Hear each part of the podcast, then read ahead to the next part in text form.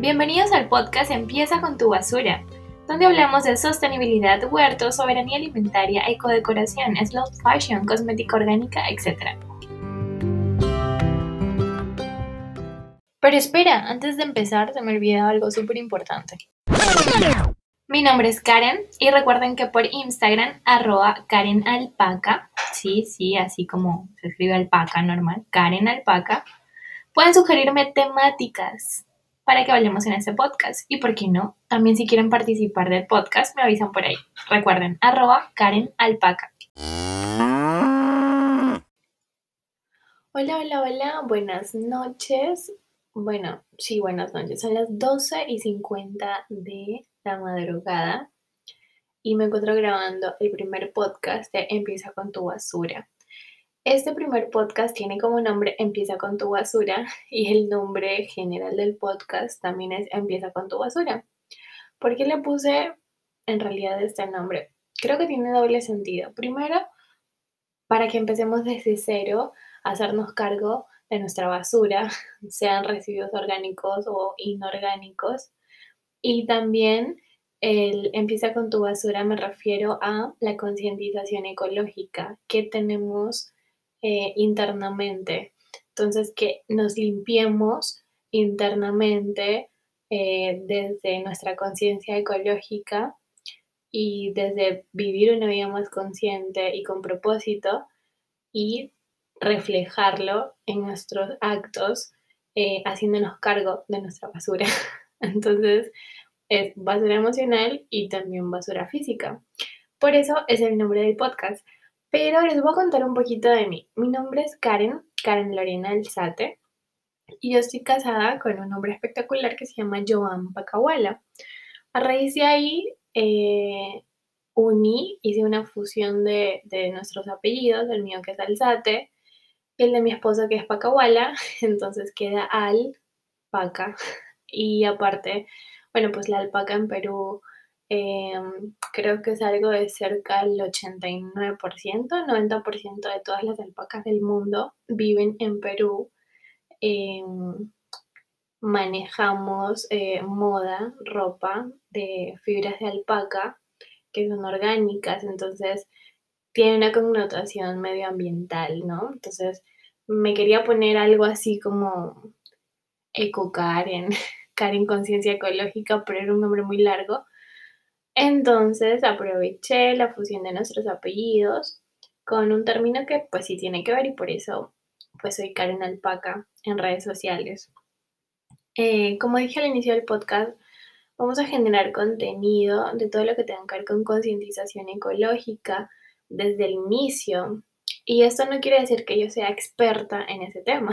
En realidad he estado investigando de, esto. Eh, hace unos pocos meses, podría decir un poquito antes de, que iniciara todo el tema del, COVID-19, ¿no? Y llegué a, llegué a este mundo enorme y fascinante por una equivocación. ¿Y a qué me refiero con equivocación? Ok, les voy a contar la historia. Estaba investigando eh, acerca de huertos hidropónicos porque siempre he tenido en mente que quería tener un huerto en casa para tener una alimentación un poco más orgánica y porque soy fan de, las series de gastronomía, ¿no? Entonces siempre que veía películas que, que tuviera que ver con chef o, o gastronomía, veía que tenían sus hierbas aromáticas en el patio de su casa y eso me llamaba mucho la atención, el poder cosechar los propios alimentos, ¿no? Tener un huerto en casa. Entonces, en la cuarentena empecé a investigar acerca de este tema y vi un video acerca de que se necesitaba mejorar la tierra para poder empezar a sembrar, ¿no? Yo quería empezar a sembrar pimiento, tomate, lechuga, ¿ok? Entonces cogí una canasta de frutas, de estas de, perdón, una canasta de frutas de estas que son de plástico. Y hice lo que me decía el tutorial, ¿no? Que la arreglara con cajitas de cartón de huevo, que le pusiera un poquito de plástico para que no filtre y que mezclara la tierra con carbono, la tierra normal de tu jardín con carbono, es decir, con hojas secas, para que la tierra se mejore y esté un poquito preparada como mejor, ¿no? Para sembrar. Entonces, empecé a hacer esto, pero después llegué a otro tutorial que era mejorar la tierra con desechos orgánicos de la cocina, ¿no? Y ahí usaban un nombre que era compost. Había yo ya escuchado el nombre del compost hace tiempo atrás, pero no me había puesto como a investigar qué es. Cosa rara en mí porque soy una obsesionada por la investigación de diferentes temas, pero no he investigado sobre eso. Entonces empecé a, poner la tierra y a mezclarle los residuos orgánicos, las cáscaras de, plátano, de, de, fruta, de todo lo que me había quedado en la cocina. Y bueno, había dejado listito el compost. Una capa de, hojas secas, eh, capa de desechos orgánicos, capa de un poco de tierra, otra capa de desechos orgánicos, así. O sea, estaba perfecto como lo decía el tutorial. Yo pensaba que con esto ya esto iba a estar listo, o sea, es que miren mi ignorancia. Yo pensaba que esto iba a estar listo como en 15 días para ya empezar a sembrar.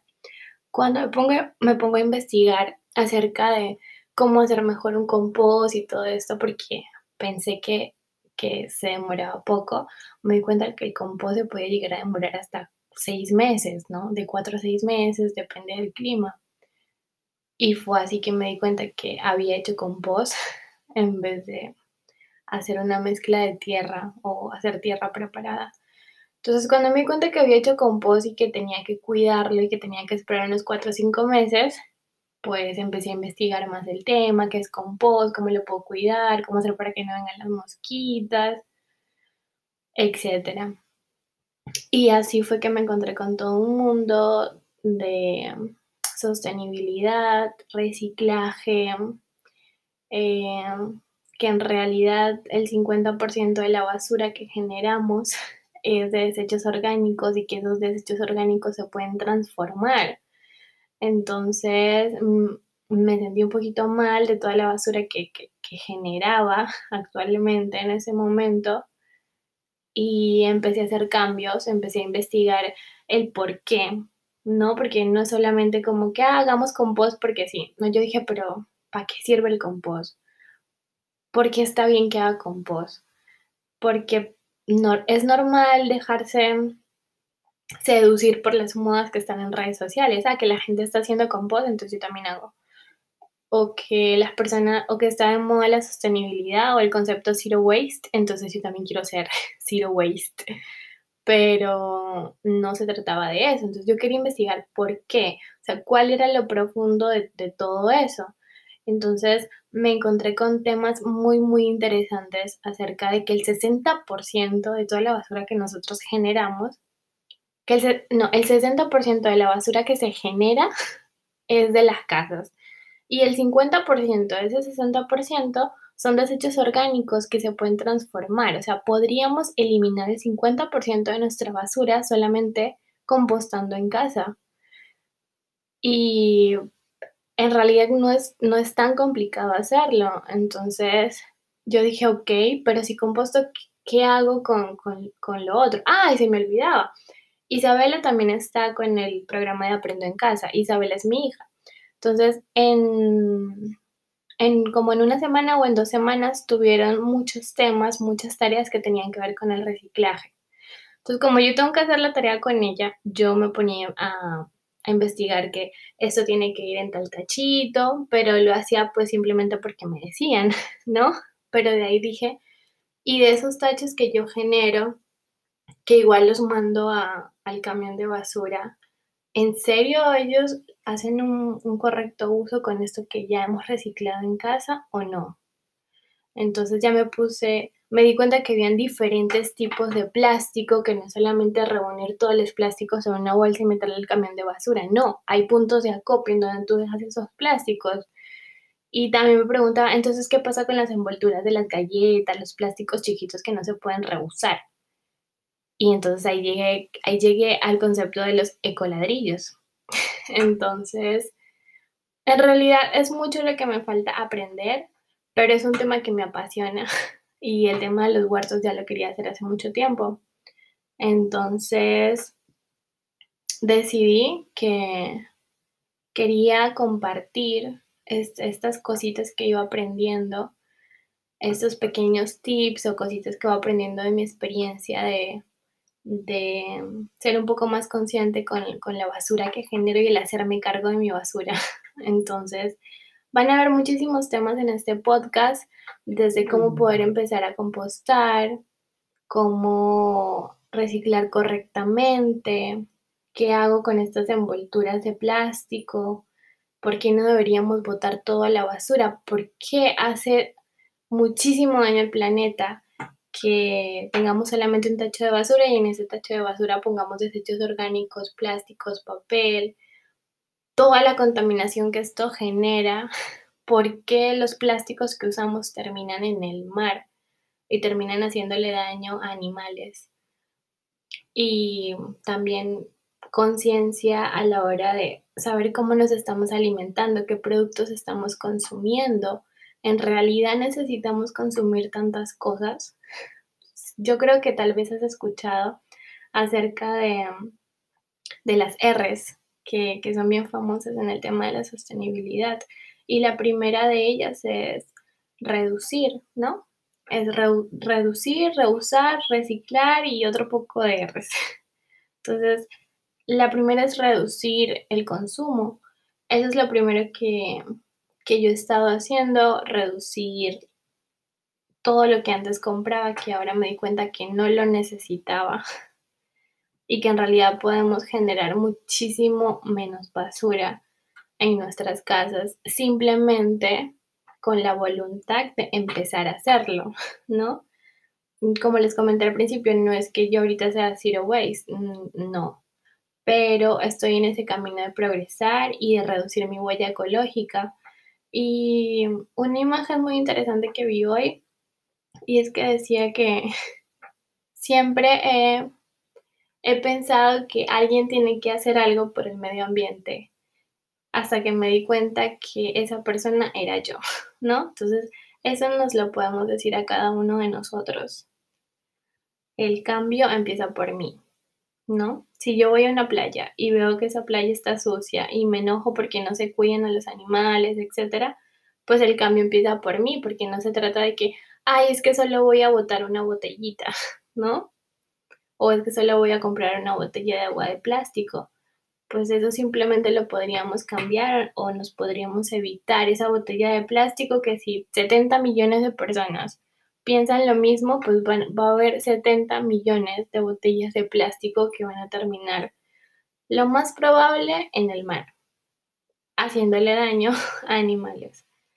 Entonces, creo que debemos respetar la vida. Soy una persona creyente, entonces creo que debemos respetar el medio ambiente y toda esta naturaleza que Dios nos dio y que en realidad estamos destruyendo por ignorancia, no creo que lo hagamos como por ser malos, creo que lo hacemos porque, porque no sabemos los, los efectos o las consecuencias que se generan al nosotros no estar educados acerca de cómo podemos proteger el medio ambiente. Podemos hacer mucho solamente desde nuestros hogares, siendo ejemplo para nuestros hijos. ¿Qué mundo le vamos a dejar a nuestros hijos?